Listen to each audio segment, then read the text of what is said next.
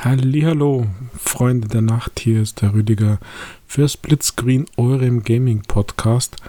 Und heute habe ich was zu sagen über Tunic.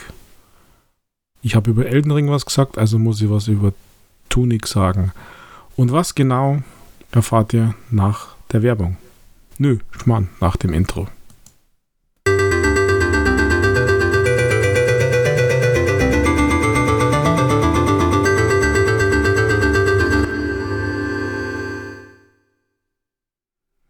Ja, da bin ich wieder. Der Rüdiger ist da, genau. Ihr wisst es noch. Habt euch Merker kennen.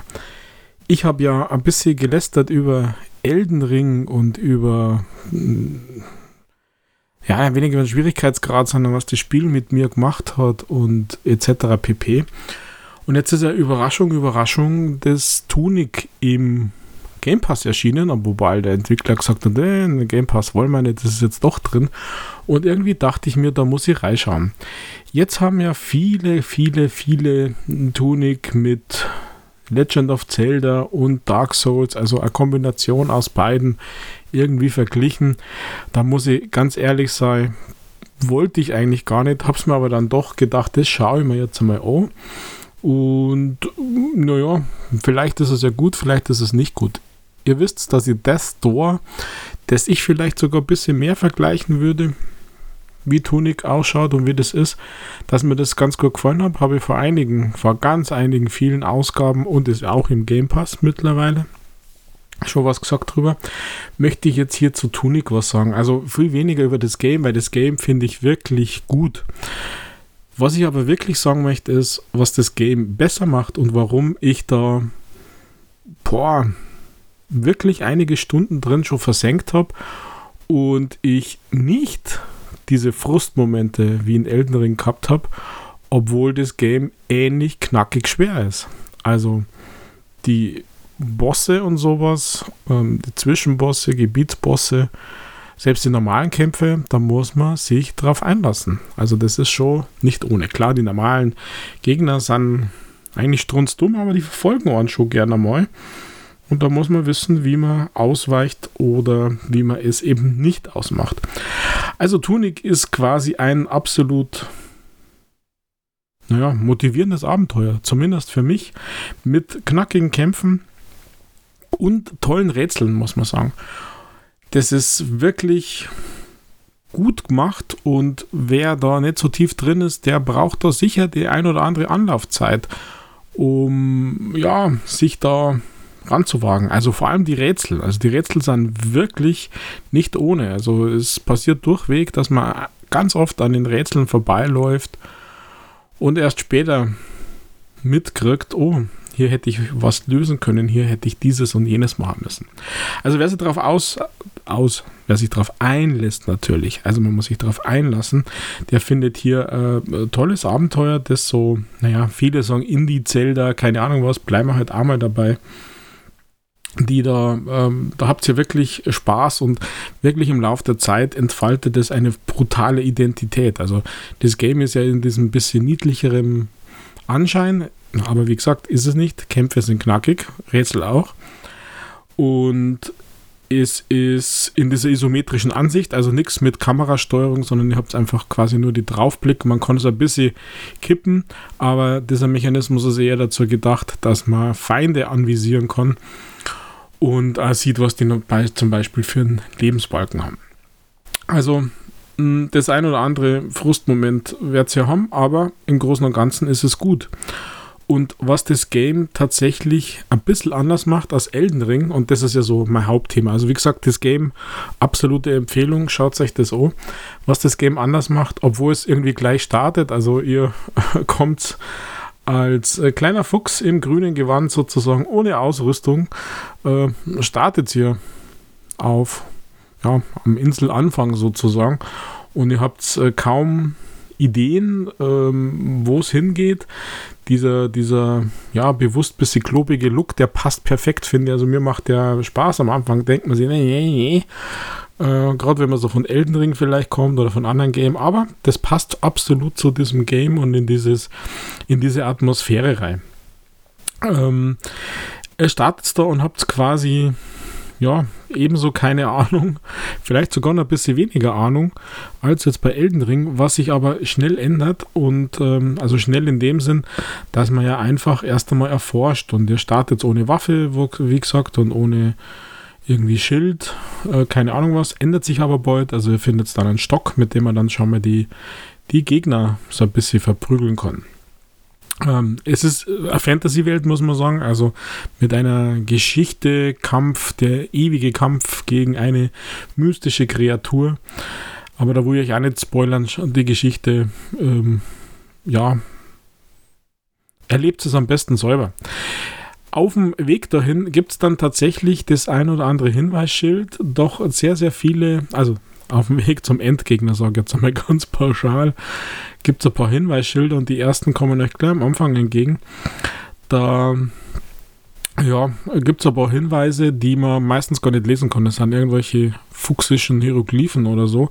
Ein paar wenige haben irgendwie einen Text drauf. Also da geht es jetzt hier irgendwie äh, ins Ostgebiet oder in die, ins Westgebiet oder sowas. Aber das ist äh, tatsächlich okay und für den Beginner ausreichend, weil natürlich muss man da hin und man hat ja auch so einen gewissen Forscherdrang, ähm, also im Sinne von, man will ja was rausfinden. Was jetzt aber tatsächlich das ganze Game um einiges besser macht, sind diese Hinweise, also äh, man sammelt Seiten der Spielanleitung ein. Um, die Spielanleitung, also die Endanleitung hat 50 plus Seiten und die ist so im, im Stile der alten Spielanleitungen gemacht. Äh, so diese, ja, vielleicht sogar Nintendo war, also vielleicht sogar ein bisschen weiter vorn.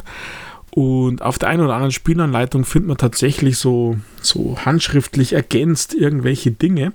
Und ihr findet da immer nur so ein, zwei Seiten auf be bestimmten Gebieten. Manchmal denkt man sich, ah Mist, da war ich gerade.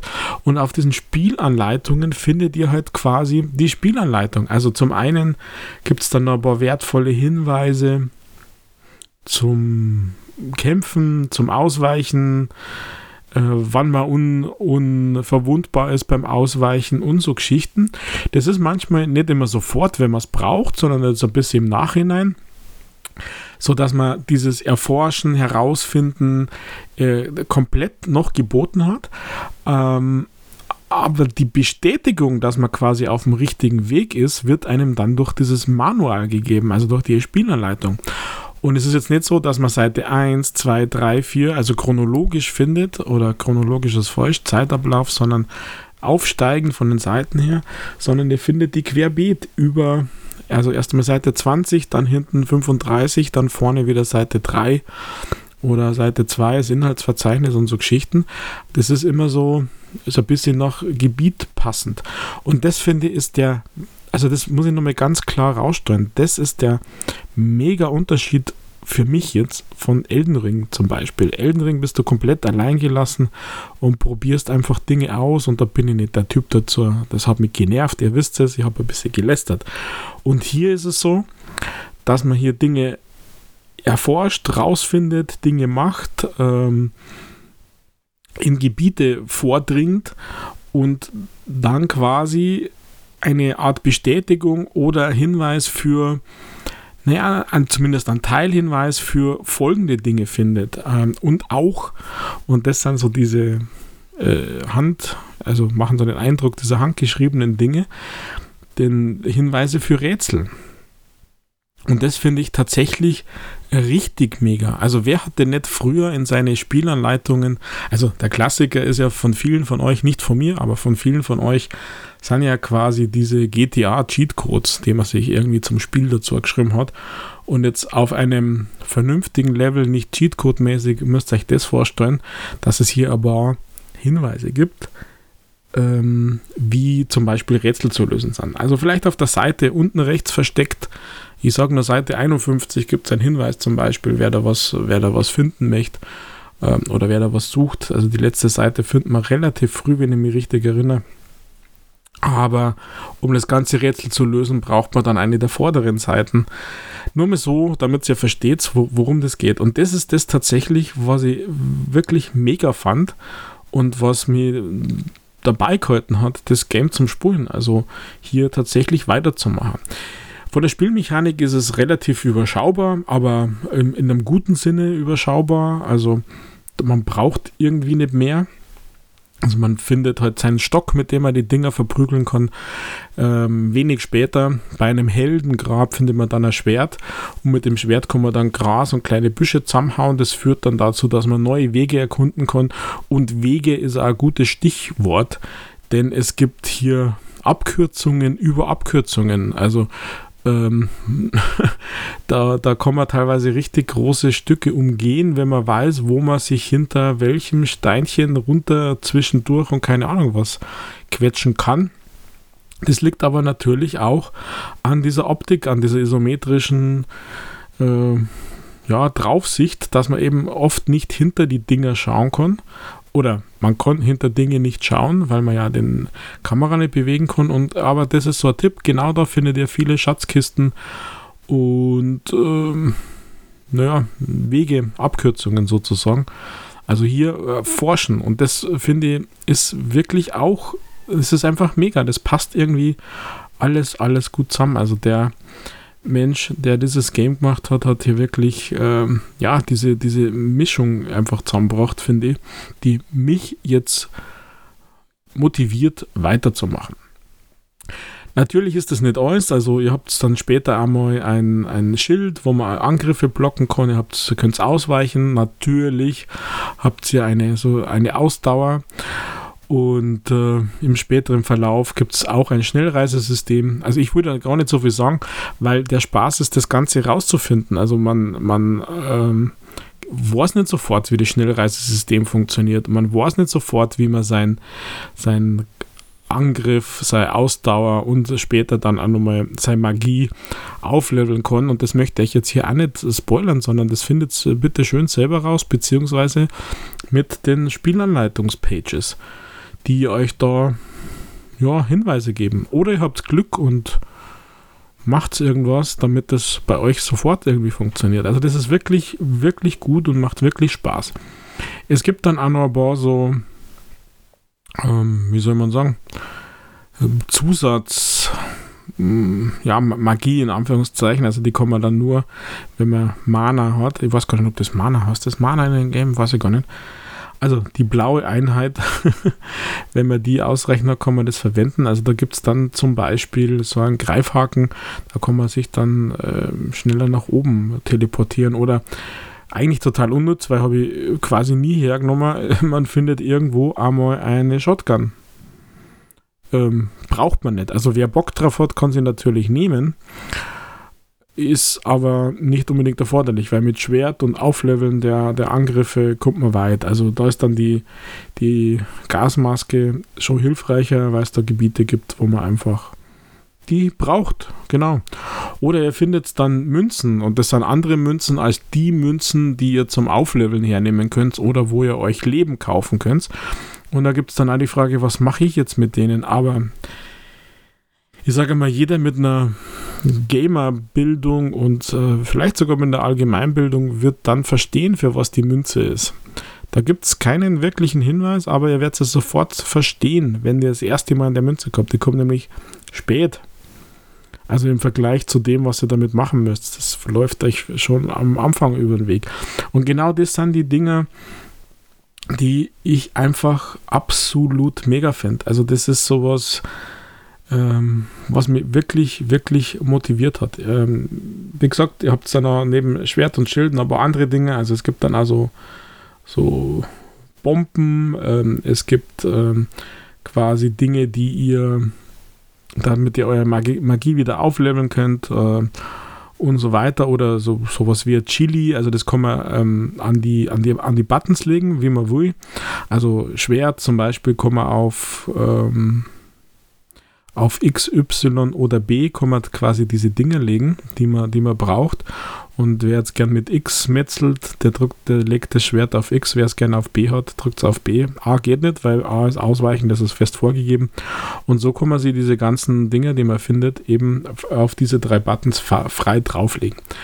Ganz spannend ist natürlich das Leben. Das ähm, ist äh, immer so Teile, diese Lebenskrüge sozusagen, sind in Kisten versteckt, in Schatzkisten. Also Schatzkisten ist wichtig aufmachen und immer schauen ums Eck und auch um die Ecke denken. Also da gibt es dann auch ein paar Rätsel, da gibt es versteckte Kisten unterwegs. Äh, da lauft ihr auch wahrscheinlich ganz oft am Anfang vorbei. Und dann gibt es einmal den Hinweis und dann muss man ja, Magie anwenden mit dem D-Pad, sage ich jetzt schon mal, Zaubersprüche ähm, enträtseln sozusagen, um die dann an bestimmten Orten anzuwenden. Also das, ähm, ja, also der, die, die Pros werden das ein oder andere natürlich sofort sehen und vielleicht nicht sofort entschlüsseln sozusagen. Da braucht es vielleicht die eine oder andere Hilfe. Aber genau das ist das Coole. Also das ist diese, diese Mischung aus nicht vollständig allein gelassen und trotzdem erst einmal rausfinden. Also ich finde es wirklich, wirklich, wirklich gut. Und wer jetzt keinen Game Pass hat, äh, das Game kostet ja U30, also unter 30 Euro. Und da muss man sagen, ähm, unbestritten ist es das definitiv voll wert. Also ich bin von mir selber überrascht, dass mir Tunic oder wir haben ja letztes Mal in der Wochenendausgabe gesagt, spricht mir das vielleicht Tunic aus? Keine Ahnung. Also auf alle Fälle äh, ist es ja die Tunika übersetzt sozusagen, was Tunik meint. Ähm, egal.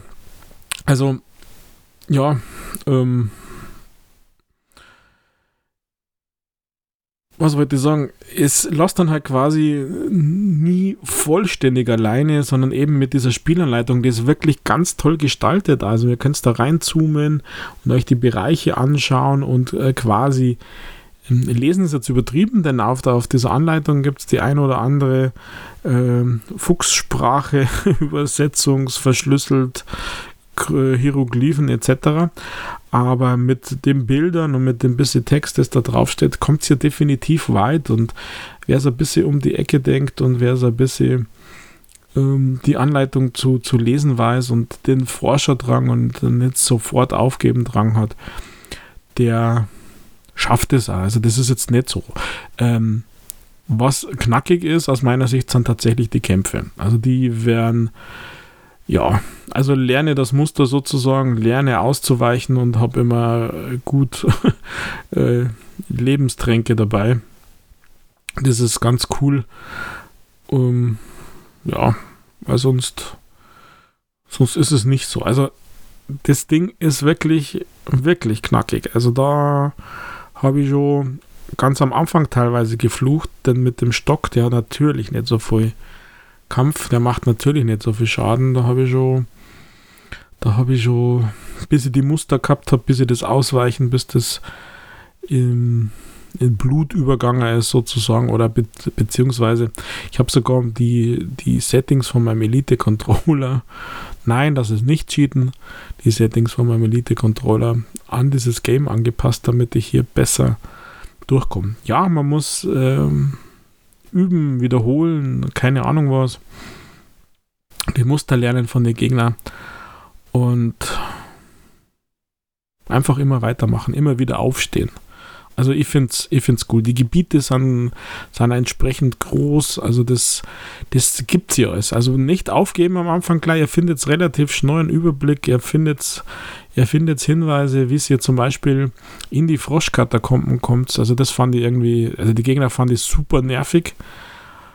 Und ja, vielleicht kann man es ja sagen, da unten gibt es diesen äh, Gravel Hook, also den, den, den Greifhaken. Den würde ich mal relativ froh holen, liebe Leute. Aber wie kommt man in die Froschkatakomben? Also ich glaube, jeder weiß, wo böse Frösche sein könnten. Also einfach runter in die Kanalisation und weiterschauen. Ja, und dann eben die Rätsel, wie gesagt. Also ich bin jetzt äh, tatsächlich schon kurz vorm Endgegner. Habe mir dem aber noch nicht gestellt, wenn ich ehrlich bin. Da habe ich gehört, der muss mega sein. Viele empfinden den schon fast als unfair. Und das ist für mich ein bisschen Warnung gewesen, dass ich mir da erst ja, vorbereiten muss. Also im Sinne von bereit sein, viele, viele Male zu sterben. Genau, das wollte ich einfach nur mal sagen, was hier Tunic aus meiner Sicht einfach besser macht als Elden Ring, das bei mir immer noch ja ein schlechtes Image hat, sagen wir mal so, was das betrifft. Ich weiß, es sind viele, viele, viele Fans draußen. Ich bin noch keiner. Natürlich hat es seine Berechtigung da zu sein und das ist alles gut.